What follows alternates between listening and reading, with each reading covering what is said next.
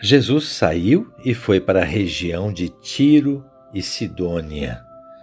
E entrou numa casa e não queria que ninguém soubesse onde ele estava, mas não conseguiu ficar escondido. E uma mulher que tinha uma filha com um espírito impuro ouviu falar de Jesus e foi até ele e caiu a seus pés. Essa mulher era pagã, nascida na Fenícia da Síria. Caríssimos irmãos e irmãs, ouvintes do nosso Evangelho de cada dia. Hoje o calendário da igreja nos privilegia com dois santos. São Jerônimo Emiliani é um deles, viveu por volta dos anos 1500 na Itália e foi o fundador de uma ordem de clérigos regulares chamados clérigos regulares de Somasca, que trabalhavam especialmente com os pobres e entre eles de modo especial as crianças. Teve muita repercussão a sua atividade logo depois da, do Concílio de Trento e fez-se assim santo da igreja, conhecido por esta congregação que ele fundou.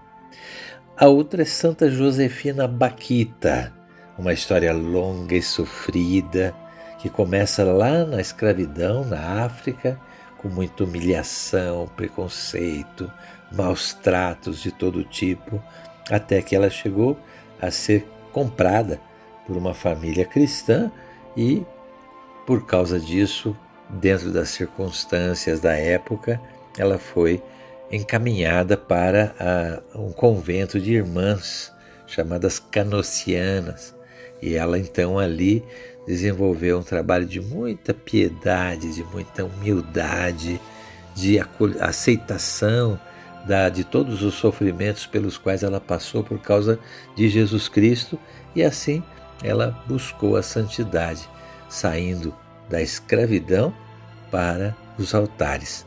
Santa Josefina Baquita, muito querida, sobretudo aqui na, na nossa terra, pelas comunidades negras que encontram nela um exemplo de virtude e de força, de coragem, de mulher lúcida, paciente e de grande coração.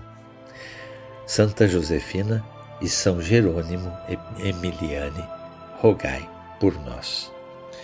Vamos ao Evangelho de hoje, onde Jesus é, sai daquela aquela briga com os fariseus e os mestres da lei e vai para um lugar deserto. Ele quer ficar escondido, ele quer descansar, ele quer estar com seus discípulos para com eles trocar ideias e aprender ah, o caminho que eles deverão fazer. Porém, uma mulher se apresenta ali com uma filha que estava é, com, com espírito mal, estava uma filha perturbada, uma filha, portanto, doente.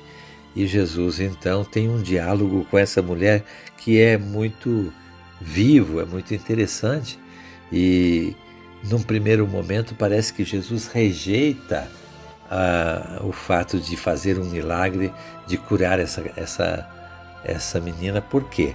Porque a mulher era pagã, não era da religião judaica. Mas essa mulher tem uma resposta tão criativa, tão inteligente, que toca o coração de Jesus. Jesus diz para ela num primeiro momento: não é justo que ah, o pão dos filhos seja dado para os cachorrinhos. Ora, diante de uma afirmação dessa, primeiro, estranha da parte de Jesus. Como é que ele diz uma coisa dessa? É Jesus, na verdade, está usando, está reproduzindo o próprio pensamento do povo judeu que considerava os pagãos como cães. E ele usa a expressão cachorrinhos de uma maneira é, ao mesmo tempo depreciativa, mas também carinhosa. E essa mulher, longe de ficar ofendida com isso, ela retorna para ele dizendo: também os cachorrinhos se servem da mesa, das migalhas que caem da mesa dos filhos. E assim é, com essa humildade, com essa confiança e com essa insistência, Jesus proclama que a sua fé merece ser contemplada com o milagre, por isso a filha foi curada. Vamos olhar esse pequeno diálogo porque, na verdade, esse é, é, é um exemplo de oração. A nossa oração tem que ser como essa, humilde, é, persistente e corajosa, como teve essa atitude essa mulher que, por causa do desespero da situação da filha, não foi é, capaz de ficar nem ofendida com aquilo que era comumente dito pelos judeus. Se ele disse isso, paciência, eu suporto a, a, a, a ofensa, mas eu recebo o benefício da sua graça. Ora, sofrer ofensas é uma coisa constante na nossa vida cristã. O próprio Jesus sofreu-as todas, todas, inclusive a crueldade da cruz. E, no entanto, em nenhum momento ele se revoltou, ele se ele revidou ou ele quis que os seus inimigos se, se, se, se perdessem. Pelo contrário, ele disse: Pai, perdoai-lhes, eles não sabem o que fazem. Assim também Santa Josefina Baquita, que serve hoje de exemplo para nós, diante de tantas ofensas, de tantos maus tratos, qual foi a resposta dela? Paciência, coragem, convicção de que Deus a chamou. E assim ela foi seguindo adiante o seu caminho sem fazer violência, sem revidar. Assim, essa mulher, colocada hoje como exemplo para nós. A conversa dela com Jesus, ela se, se, se, se refere ao pão dos filhos e o pão dado aos de fora da família. O que é o pão dos filhos? Na verdade, é uma referência claramente eucarística nós temos essa convicção de que o pão eucarístico, o pão dado por Deus como alimento aos seus filhos, deve ser reservado àqueles que estão preparados para isso. Os de fora não devem recebê-lo, isso é verdade. Porém, existe uma outra maneira de compreender aí que muitas vezes é equivocada. As pessoas que recebem o pão dos filhos acham que por isso são mais perfeitas, mais santas. Até é, dizem assim: não, eu estou em estado de graça e por isso então eu mereço, entre aspas, o pão dos filhos. Essa afirmação é muito equivocada porque nós não merecemos coisa alguma. Mesmo sendo filhos, nós somos filhos relapsos, nós somos filhos indignos, Aliás, tantas vezes dizemos antes da comunhão: Senhor, eu não sou digno que entres em minha casa.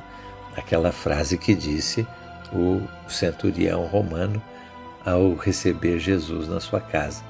Mas essa, esse pensamento de que somos perfeitos é, se, se, passa na nossa cabeça muitas vezes em contraposição àqueles que nós julgamos imperfeitos incapazes de receber a Santa Comunhão.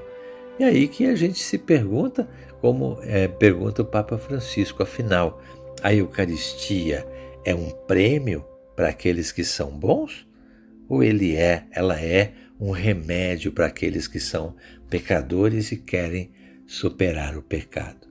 Sem dúvida nenhuma, também aqui a gente vê que a frase de Jesus, que no início propositadamente foi uma negação da sua da, do seu favor, da sua graça, se torna de repente a graça reconhecida pela fé dessa mulher. Então, para nós é a mesma coisa. Somos sim pecadores, precisamos desse remédio da Eucaristia, buscamos superar, não estamos acomodados no pecado, mas buscamos superá-lo e o alimento da Eucaristia nos serve de remédio, porque nós, cachorrinhos, merecemos também aquele pão, a migalha de pão que cai da mesa dos filhos. E a gente sabe que uma simples migalha do corpo de Cristo é capaz de nos devolver a santidade. Então, busquemos na palavra de Jesus e na Eucaristia com confiança, com amor, com perseverança, com coragem, uma oração mais profunda àquilo que o Senhor nos quer dar. Fiquem todos com Deus. Até amanhã, se Deus quiser.